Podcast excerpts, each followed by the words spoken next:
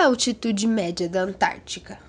Muitas imagens da Antártica são tiradas de imagens aéreas e de satélite e mostram um continente coberto de neve e gelo, fazendo a Antártica parecer um lugar plano. É claro, a essência da Antártica é a cobertura de gelo.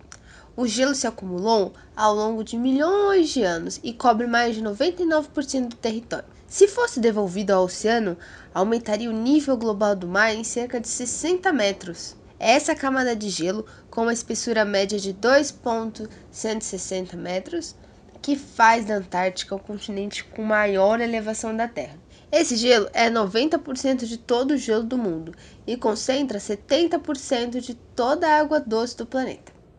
A Antártica é composta por duas partes principais, geologicamente distintas, ligadas por uma vasta camada de gelo. A Antártica Oriental, o maior dos dois, é um pouco maior que o Brasil e é composto por uma costa continental coberta por uma camada de gelo que tem, em média, 2.500 metros de espessura. A Antártica Ocidental, a posição menor, é um mosaico de pequenos blocos de costa continental cobertos por um manto de gelo e uma cadeia montanhosa andina formando a Península Antártica. Uma parte do manto de gelo da Antártica Ocidental está 2.400 metros abaixo do nível do mar. Essas duas camadas de gelo cobrem quase 2,4% dos quase 14 milhões de quilômetros quadrados da Antártica. Em seu ponto mais espesso, o manto de gelo tem 4.776 metros de espessura. Sem a cobertura de gelo, a Antártica seria um dos continentes de menor elevação da Terra. O Polo Sul está localizado a uma altitude de 2.800 metros e a maior elevação na Antártica é o Monte Visson, com um pico de 4.892 metros. O continente é três vezes mais alto que qualquer outro do planeta. Não é por suas montanhas altas que a Antártica é conhecida como o continente mais alto da Terra. É por causa da altura do continente mais a espessura da camada de gelo.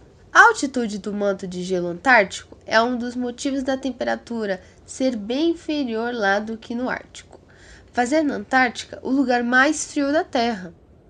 Embora o Ártico tenha algumas áreas de grande altitude, por exemplo, no manto de gelo da Groenlândia, elas representam uma pequena porção de sua área total. As temperaturas no Ártico estão aumentando duas vezes mais rápido que no resto do globo, enquanto a Antártica está se aquecendo a uma taxa muito mais lenta. Uma possível causa para o aquecimento acelerado do Ártico é o derretimento do gelo marinho da região, que reduz a água gelada e branca e que reflete diretamente a luz do Sol de volta para o espaço. Agora, com mais águas do oceano expostas, mais radiação solar é absorvida pelo Ártico. Pensando no derretimento da neve que está em cima do solo, será que esse derretimento vai agravar o aquecimento?